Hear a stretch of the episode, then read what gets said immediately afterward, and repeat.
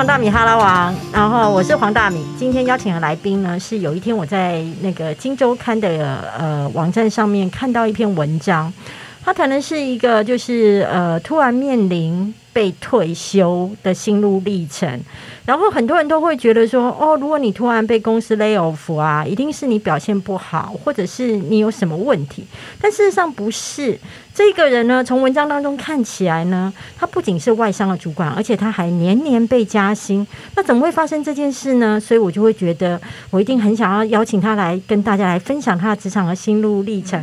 我们今天邀请到的是闲人，先好。Hello，大明好，观众朋友大家好，可以跟大家讲一下你的职涯资历吗？哦，我嗯，我我我大概主要的工作的呃领域啊范围都是在金融业，然后呃，我一开始的第一个工作就是在外商，所以其实我是比较局限的啦，就是这个外商的金融业这个范围里面，那大概我工作了二十六年。本来你就是念本科系吗？啊，对我我是对我是读这个金融的研究所这样子，嗯啊，毕业之后都很顺利。毕业之后，那第一个工作就是因为也不能说顺利，应该是说像我第一个工作，我去那时候很多新银行成立嘛，然后呢，我们那个金融研究所，其实我同学都是去考那个那时候很多新银行成立啊，像什么台新啊、玉山那些，是，然后他们就要招考嘛。其实我去考考试，我特不会考试，我都考不过。其实我以前像我的研究所考试，我也是靠那个英文。其实我的那个商科的部分 没有很强，我一向都是靠那个语言得分。然后后来去考那个新银行的时候，可能那个英文没有加到分，还是没有考忘。反正我就考不上，对不对？后来我就去，当然我就丢履历表去找工作嘛。第一个工作，然后我记得那时候那一年证券业非常的萧条，嗯，然后我记得他们的起薪好像我印象中两万六。然后我去的时候很孤单，那个那个。我忘了是哪个证券公司，就看到一个那个主管坐在那边，然后整个感觉好像没有什么人气的样子，然后谈一谈也没下文。然后后来我就找到就是一个呃外商的保险公司的工作，嗯，然后那因为因为那正好就是呃我那我那个那是是一个外商，然后我老板希望找一个那个英文比较好的的工作伙伴，嗯，然后我就有机会进去。那我记得刚开始我。跟同学见面的时候，不就拿名片嘛？说你现在在哪里上班？就拿出来那个保险公司。就我们同事同学都很害怕，说，问你这个是不是在卖保险这样子？其实那时候对保险业业还有很大的误会。所以你说我很顺利吗？应该也没有。其实我的第一个工作是让我的同学我我的。周围的人看到的时候，其实是会觉得啊，就读这个金融保险业去卖保险嘛，这样子。那你要怎么调试？说，因为嗯，如果即便是现在一个人如果告诉我说他在保险业，对。呃，我内心其实会有一个小警铃，是就会想说，他待会是不是要跟我推 销？然后他是不是接近我的原因是因为我身上可能有保单？那你那时候是要怎么样去调试这样的心情，或者是你要怎么跟他们说？对，其实我我也。不不怎么解释啊，因为我这个人其实也不那么介意别人的看法。那其实我那时候进去，我我们就是保险公司里面还是有很多功能嘛。那我那时候其实是在行销单位，并不是做这个面对面的销售。嗯，那。呃，其实即便是那个面对面销售，其实我觉得大家对这个，大家对这个工作也有很多的误会。其实很多后来我看到他们真的业务的方面做得很好的，人家可以在比如说什么中国什么洞庭湖旁边 盖一个别墅，然后加拿大那个他们家旁边就有樱樱桃那样子垂下来的。其实人家可以有很好的发展，我觉得对这个行业的误会是很多啊。那我自己的部分的话，我倒不是做这个业务，那时候我老板他，呃，我们是外商嘛，然后所以我们有需要很多跟就是比如说那时候总部在新加坡还是香港。嗯，然后我们就要就是有很多，比如要写 email 啊，写英文，然后开会要讲英文。所以老那时候老板找我进去，就是跟他一起，就是协助他做这个行销的部分。所以老板在乎的是你的英文能力，而不是其他的专业的。因为刚毕业也没有什么专业，他就他就去他就拿那个保单条款，然后叫我翻译这样子。金融金融研究所还没有什么金融专业这样没有，哎呀，那个学校念的。后来我同学到最近，我同学在跟我讲，他看我写部落格的文章，就跟我讲说。啊，你怎么写那个我都不记得，我有读过这些东西。只是我觉得那其实是学校读的都是一回事啊。你真的到工作，比如说你的工作，你就是没有用到这些东西，个人理财的东西，其实就就还给老师了。其实研究所不会教这个，他教的只是一个呃理论跟一个方法。可是你真的实际上，人家就是你平常在做个人投资的部分，你根本不需要用到那些东西。薪水好吗？呃，那时候我记得那个证券公司给我的薪水是两万六，然后那时候那个保险公司起薪是三万呢，然后那样算不好。我同学如果他们到就是有考到那个银行，像我记得那时候兆丰银行那时候叫做交通银行的样子，嗯嗯，起薪是四万多哎，所以我我就是算也许比较中下吧，对，但是。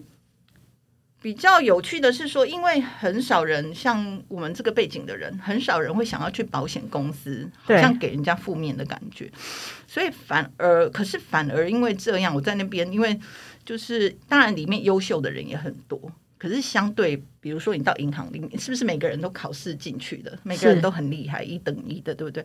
所以我变成我到。呃，保险公司去的时候，我感觉啊，就是其实竞争是比较少的。你稍微英文比别人好一点，就很突出这样子。所以后来变成我后来在那个保险业的发展就还不错，这样子。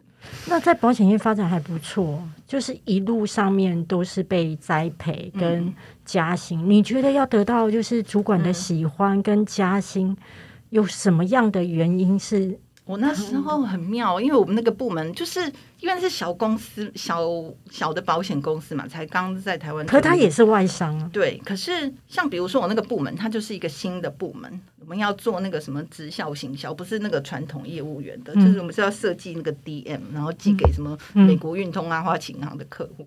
然后结果那我那个部门里面，除了我老板，就是三个人。嗯。那因为我只有我一个人英文好，所以我是不是就赢了？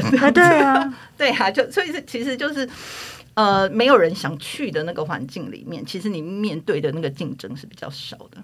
那后来的加薪，你有问过老板吗？就是为什么每每次比如说升官或加薪的时候会想到你？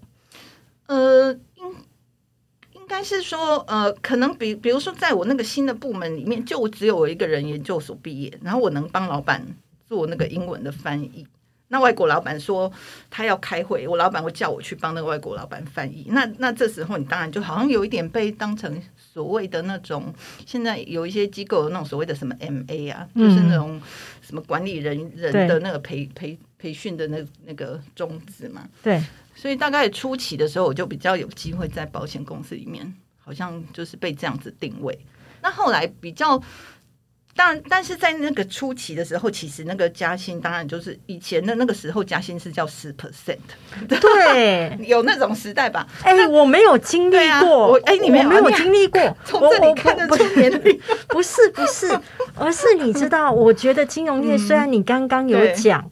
就是你的同学们，他们可能就不会去保险业，对对。然后你你选保险业，然后你也已经觉得在保险业当中，可能是在金融业当中比较边一点的，嗯嗯。但是你看哦，你还有嘉兴十 percent，我因为我一直在媒体业，我媒体业基本上就是三千五千，对，就不得了了。但是你你比我那个年轻很多岁，可能后比较后来的时候就没有了。呃，我更后辈的更惨。啊，我前面的人五年级生的人，大概起薪可以好的可以到六万七万。对，那到我的时候，我们那一辈的时候，起薪是三万多、四万多。你是说起薪就六万七万吗？哎，对对对，早期早期只有三台的时候。考进去就是哎，要要办流水席的，就是考上要办流水席。那 当然，当然要那个分享一下，对不对？好不容易，那个光宗耀祖，对对对对对对对，当时只有三台啊。那你们会加薪到十趴哦？是。对，可是因为那时候薪水就三万嘛，你加薪十趴也不过三千千吧。呐，可是对啊是是固定会调，呃，就是那个时候那个年代，那时候我毕业的时候好像是民国八十二年还是嗯八十三年，嗯，对那时候的行情在我那个行业就是这样。对，然后如果你有被晋升的话，可能再多加，比如说七八个 percent 这样子。可是我记得我做了四年以后，好像薪水也也差不多四万吧。四万，你说十 percent 十 percent，可对。是因为你的那个本金那么小啊，所以你调的还不是一样。所以后来呃，后来会比较大幅度的调整，会是换工作。跳槽，跳槽。那你们跟我们一样啊，对啊。那你们跳槽的行情，我不好奇你们比如说我我那时候我记得我离开是三万八还是四万，后来再下一跳就会变成五万七什么六万这样子。哎、你们一跳可以嗯。到一万块啊、他呃，因为你因为会，比如说你还是小朋友的时候，你在旧的公司，你很容易被定位成说，你虽然你已经四年，你成长很多，可是你的那个老板看你就怎么样，还是当年的那个小朋友。没错，没错，可是你，一你有机会去跳槽的时候，你可能比如说本来是什么专员或主任，然后下一个你可能就变就你就有机会变成乡里啊，嗯，所以薪水就会变得不一样。哎、那我要问一个我常常被问到的问题，嗯就是要请贤人来帮大家解答。就是啊，很多人都会来问我说：“哎呀，我就是不好意思跟公司离职啊，嗯我不知道说我离职那这样交接，我负责这么重要的工作，那交接该怎么办啊？我不敢跟老板讲，你会怎么跟他建议？这这我觉得孩子别傻了。你如果你如果就找到一个薪水就比较好的，你有什么？你在你在帮谁想啊？以后你老板会帮你那个补贴退休金吗？不会，你知道他又会粉丝好，那我第二个，所以你会觉得就走啊，当然啊，对不对？就是当然当然你要看看清楚那个未来那个工作啦，对这个自己还是要评估。但是你如果已经确定那很好，你为什么还要去？你是对谁对不起？对不起自己吧。你对 对啊，然后还会有人这样问哦。有，还有这个。年代还有这种有有有有有，哎、都还算资深的人员呢，都还是资深的人员呢。不不过不过有可能啦，就是像我到最后的那一个工作，我做了十年，那，中间会有，就是说，比如说像那个有外面的公司找我去，那我心里就会想说啊，那我这边这个团队，我已经就是跟他们就是建立这么久啦，然后团队的共识、什么感情啊等等之类的，差不。多就有这种心情。但但是我会觉得是，那我自己评估完，我决定说好，那我不要看外面的诱惑，我留我留下来。可是我不会说，我明明就很想去，然后我不好意思跟人家说这样子。所以职场上面没有这种不好意思这件事情，当然不，当然不用啊。不用嘛。其实我也，比如我们工不不是我们啊，是我啦。我工作时间二十六年，我中间一定有跟那个老板说过说。我我真的就是要走了，你还是得开口啊。对啊，而且你知道我后期啊，其实我嗯是很爱跳槽人。我后期其实开口其实简直是像去 Seven 买开水一样。你有那个话术这样子，没有啊，我就告诉他说：“ 哦，我不要做啦。然后我可能就是如果能够的话，几月几号这样子。嗯那不知道是要跟谁交接。对，嗯嗯嗯，我就把这个讲完嘛，那再来就是他的事嘛。那如果那如果没有派人来交接，OK 啊，那很好啊。是就没有人来交接，那是你你不想，你们就公司不想找人来交接嘛？对。那同事们为什么不想要来跟我交接？是因为他会觉得，只要一跟我交接之后，这些事变成他的，对，对情愿把那个球丢在那边，嗯嗯，大家都不管。嗯嗯，那我觉得大家都不管，那很好啊。那日期到了我就走。是啊，对。没错，所以我完全不会烦恼说哦什么有的没有的嗯。的那一种情绪纠结。哦，那我第二个还要再问你，嗯，还会有粉丝来问我说，我不相信有你答不出来的，你是为了让我比较好回答是吗？不是，我觉得我跟你是同类，我觉得我跟你是同类，因为我们已经有一定的年纪之后，我们在那种纠结的情绪上面比较少。对对，还会有粉丝来问我说：“同事好好哦，我嗯舍不得，嗯我觉得我舍不得这一群好的同事。我如果离职之后，我就再也看不见他们了。那你觉得我该走吗？” 也是也是真的别傻了，你这孩子 奇怪哎、但是我我的情况可能又比你遇到比较后段的那个呃，就是不能说我的粉丝就是读者啊，的确有人会离职之后一直在想以前的同事、哎，为什么？我一直在想，我也不能理解，可是我的个性可能就比较不属于那一种，所以我这一题好像也回答。哎、我也我就觉得你好奇怪，为什么你要我我我也不为什么会这样没有，我会觉得我很谢谢那一段过程，对对对但是我不会一直回想那一件事。对对对。对，所以我们是同类人。就是呃，对啊，有的人就是会特别的秀景哈，就是很没有哎、哎，我觉得秀景那也当底家嘞，到底发生什么代志？啊，你啊，哦今那家你要秀景就回去就好啦。哦，对啊，对啊，你就不要离开嘛。对，啊，嗯我嗯嗯，那我接着要来问你喽，你有去跟老板主动争取加薪吗？嗯，没有哎、因为因为我后来离开工作，我一共换了呃七个工作，二十六年，但是其当中有七个工作里面有四个是呃我以前的是吗？没错，一五个啦，应该是五呃四个四个没错，嗯就是是我的以前的老板找我去的这样子。哦然后啊，你怎么敢跟你那个对不对？对你那么好的老板，然后你跟他说，老板，你找我去，你可不可以？但是因为他们通常找我去的时候，那就是我刚刚讲，比如说我从第一个工作三万八变成下一个就变成是，比如说我我那时候应该好像是五万八吧。对，然后那时候同时有一个生意的伙伴找我去是五万四，那当然我就选我老板，所以我好像还没有遇过那种必须跟他开口，然后我也不觉得，好像在我工作过程里面也不觉不觉得说有被老板亏待过啦，嗯所以我就。因为，因为我其实我也很难很少会去问，比如说同业跟我差不多呃工作资历的人，他们的薪水是多少？所以你很专注在你自己的部分。对，我不太会去比较别人呢、那然后一方面，我也觉得说，好像其实我的以我的这个发展跟呃，已已经算是还蛮幸运的了。嗯，所以也许就是比如说在外商的金融业，有人比我薪水还同样的资历会高很多，可是我不会怎么去借，不会怎么去，比如说呃问问看啊。然后觉得说，呃，因为这样，我觉得我这边是不是被亏待了？我应不应该去这样子？我比较不会这么想，我就觉得我老板对我已经够好了。啊，你也是一个知足常乐的人。但是真的是对我还不错，就薪水是可以那种，我爸听到就会想要去跟邻居，那个不是邻居啦，就是亲戚，就是讲说啊，问咋不给就搞哎这样子。那那那我要问哦，像在媒体业有一个情况，就是说我们要年薪过百万，对大概一定要当上主管。嗯，金融业年薪过百万需要吗差吗？不多啊。我看哎呀，那个希望我们以前那个人资不对要来找我麻烦，是反正我也离职了。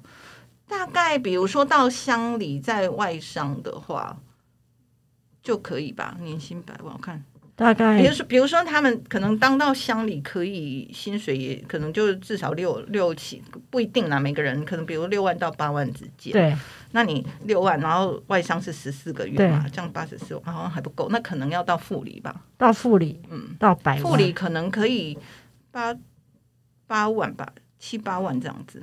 哎、可是我我这样听起来会觉得金融业也还好啊，啊，真的吗？原来我是自我感，不过他的那个，因为已经当到副理是百万，其实就跟媒体业要拿到差不多哈。但是他的他，我觉得金融业后来我觉得有一个问题，就是他到比如说你到呃经理，再往上到副总那一阶差距很大。那个经理的薪水可能只是副总的那个一半都不到，这样。嗯。我不知道你媒体业是不是也这样？我哎、副总，我听过媒体业，今天是来爆料薪水 没有没有没有没有，因为我其实我想要让就是嗯听的人可以参考一下可，以参考。媒体业，我听过副总的薪水是三十几万，是我听过最好的。嗯嗯。然后新闻部的经理会落在大概我听到的啦，嗯嗯嗯大概在十几。诶，那听起来是差不多呀。哎、那不然你们的副理是嗯副总的话，呃，不是副理的话，可能的七七八万之间吧。呃七八万，我们采访中心副主任就可以了。嗯嗯，对嗯，对，对。但是你怎么什么每一间都知道，啊？你全部都经历过了。我我我嗯，待到采访中心副主任嘛，对对对，然后我上面是主任，那主任的的薪水这个有分，就跟你们银行业一样，就是有分大小台。啊跟公司啊啊啊对，那因为我是很人和，是。就别人问我什么，我也就会觉得好就讲，因为我自己会觉得一件事情啦，嗯。你同公司不太好讲，嗯，因为你可能是那个被偏爱的，对对，那有人是黑牌，他可能比你认真，但他拿的比你少。嗯嗯嗯。可是我走了之后，别人来跟我打听有的没有的，哦，我就会说，那别人也会就来跟我分享。嗯那甚至我有很多更前辈的，对，就会来告诉我，哦，他知道的。嗯所以我后来才会知道，道说，哦，副主任大概就是七八，五呃六七八，采访中心主任大概八九，那要破十就不太容易。对对。对，那你们的副理会是副在理副理可能七，不过我我这个已经因为我已经离开一段时间嘛，那大概是五年前吧，就是差差不多到七八万是 OK，平均差不多。但是有一些人他，比如说他可能待了很久，然后才升上那个位置，可能他他就比较低，哦因为因为你在原来的工作，就是我像我小朋友的时候三万八，然后你要什么时候才会升到一个？我做了四年，三年呃三万才升升到三万八，可能花了四年。那可是每年都这样两三千两三千升。如果你在原位，可是外面进来可能就因为人家是拿他以前的薪水来谈啊，所以我们这一集就是告诉大家，薪水如果要好，还是需要适度的 跳槽。这是没办法的事，因为你不可能每个人都升。比如说最近几我离开那时候，有很惨的，有同事升两 percent，然后他薪水可能是什么三万，然后就是算出来的数字就六什么五百或六百、嗯，我真的是看不下去、欸。我有一次还跑去跟那个人资说，你可不可以不要跟，因为我薪水多，我加。我假如我我我加的一 percent、两 percent、三 percent，一定就比他们多很多嘛。对，我说那你不要加我，既然大家就这样，你就共体时间这样。真的假？你哎，我真的会，我真的会去讲啊，因为我觉得就是嗯，你说对我来讲，薪水多多个几千块或者什么的，甚至多个一万块，我觉得我还是一样是我啊。可是我觉得看到同事，你知道他们常常 加班的也很辛苦，虽然是小朋友啊，那你可是问题是，是加一年加这样，你是叫人家怎么活？对，可是不合理啊！嗯就算你不加，那个钱也不会到他身上啊，因为人资没有办法接受。对对，所以他就是没有办法，因为他就是你你你说是重点，他就是这样一层一层的嘛。这一层的人是加这个钱，他的然后这一层的人，我我以前有过，嗯我懂你的心情啊。哎、嗯嗯嗯那你真的也是个好人。应该应该是说，如果比比如说他太破例给这个人，对他他虽然是很努力，可是你你一旦破格哦，因为你的副谁副总什么经理来讲，你就给他加五趴，那没办法、对啊，别人不公平，那没办法啊。所以最后还是会没办法。可是你你当你看到前线同事加五百 六百的时候，你不会觉得很心酸吗？会，对呀、会所以我我我我有一次我真的去跟人资讲这样子，然后他们就会觉得我很不懂事了。但是我觉得我，我觉得我还是需要跟跟他们就讲说，哎，你就当到那个副总了，你怎么这么不会想之类的？对啦，他会觉得你要看的是大方向嘛，对啊，你是要你还是要适度的能够狠下心之类的。但是但是我觉得，呃啊，就是讲啊，因为看的真的是，那我那我要来问哦，嗯就是假设要进金融业，你觉得你们最在乎什么？金金融业，嗯，这要怎么说呢？其实我跟老实跟你说，我其实到最后那个人真的都很难找哎、怎么说所？以你你已经很难太再去 挑剔挑剔那个人选，金融业会这么难找人不好找哎、为什因为么？呃，像有时候就比如说你一个一个人走了，你可能要花个几个月的时间，你还才会再补上来那个人。我也不知道那些人都到哪去了耶。那你会开出什么条件？哦，没有啊，就开出什么条件呢？一般你就是就是告诉他说，哦，这个工作需要做些什么啊，然后薪水的部分都面议啊，面议通常你就是看他来的时候，你先让他讲一下他的薪水嘛，那就开始在那边叠对叠。所以金融业没有像我们想的这么难进去。没有哎、你你讲的难进去，应该是像那个银行，对啊，其实保险公司不难哦，真的会难啊。那我在保险公司的资历会有助于我将来跳槽到银行业我？觉得不太会耶，因为因为到后来，我我中间二十六年我都在保险公司，那只有中间有大概一年多的时间，我我跑去那个外商银行，对我去花旗银行上班。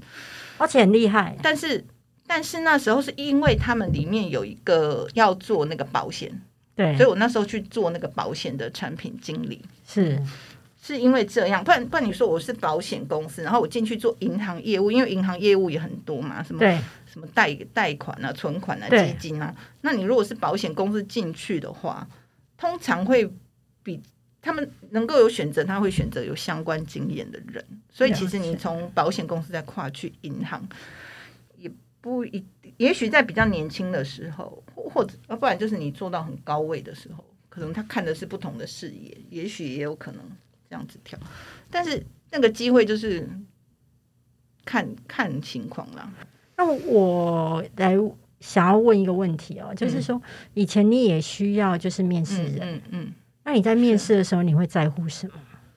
嗯，如果专业领域这几个人都差不多了，其实像我哈，我到后来其实我就会比较想用那个别的行业的人呢、就是呃。因为因为我可能我负责的部分比较是那个业务行销，所以我其实我后来就不怎么很，我不不是很介意说他有没有相关的工作经验，就是有没有是不是这个保险业出来的，对这个保险熟不熟这样子，对嗯。保险怎么行销熟不熟，我比较在看重的是他，比如在行销的这一块的领域有没有不同的行业的经验。哦，我懂你意思。比如说，他本身如果是那种消费零售业的行销，嗯，或者是呃，比如说网站的行销，，对，或者是从银行的行销，然后你到这个到保险业去做行销，你会觉得对他比较能够带过来那边的 know how，或者是那边的一种发想。新的活水吧。因为你如果都局限，比如说都在我们这个行业，全部都保险业的话，啊，其实看来看去就是那些人，差不多。其实那个圈圈很小、哎，就是。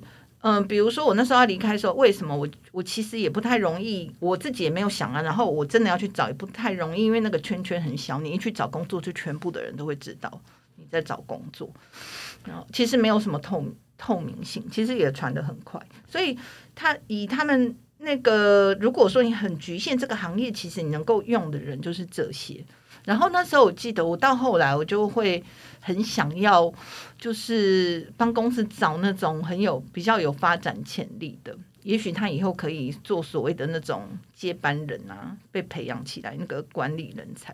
因为有时候你在在一个那个组织，然后同样那些人久了以后，其实是需要一点刺激啊。哎、你会不会觉得其实到最后哈，你会不会录取他？嗯，就是那一张履历表，基本上会打电话叫你来面试的，基本上他们的他们已经都拿到六十分了，对，但是到最后会选择我要用谁，嗯，是一个感觉。有时候也很难说啊。比如说，我记得有一个人来跟我面试的时候，他就他其实也是被在那个外商银行被 lay off，、嗯但是他 lay off 的原因是因为他那个就是公司可能业务缩编，那个 team 就解散嘛。嗯，那当然有时候人家会觉得说，看着想，哎，这个被 lay off 的会不会是有什么问题这样子？嗯，可是因为你，我后来在我觉得我在跟他谈的这个过程里面，我就觉得这个人很有很有潜力这样子。所以你也你也很难说说啊，因为我这个履历上上面写的这个不太好看，然后所以所以就是 lay off 的部分，其实你不会 care 那个人曾经有过这其实哈，在金融业这个 lay off 这件事还蛮嗯蛮频繁发生。我有同事被 lay off 过三次，因为因为那个外商啊，在台湾的外商都现在其实都跑光了耶。以前我那外商保险公司跟本土好像一半一半，嗯，现在好像只剩下四间还是五间。所以所以频率是蛮高的。对，所以在外商公司被 lay off 是还蛮正常的事。但是当然看到履历，你想说，呃，这个被 lay off 还是会想了解一下原因啊。但不会成为你不用它的原因。但是也不会，因为他如果也很坦白的讲的话，那也许也不一定有什么问题嘛，除非他有所隐瞒，才会很奇怪。我们节目先进行到这嗯边，然后诶，让大家可以先了解一下，因为就是说，诶，在外商没有，应该是说在所谓过去的保险业当中，就算是有 lay off 的情况，可能都是大家会觉得哦，其实它就是一件事，没有那么严重。可是真的发生到自己身上的时候，可能感受又不太一样哦。我们待会可能要继续请贤人来跟我们一起分享，就是当自己被 lay off 的时候的心情要怎么样调试。先跟大家先说声再见，拜拜。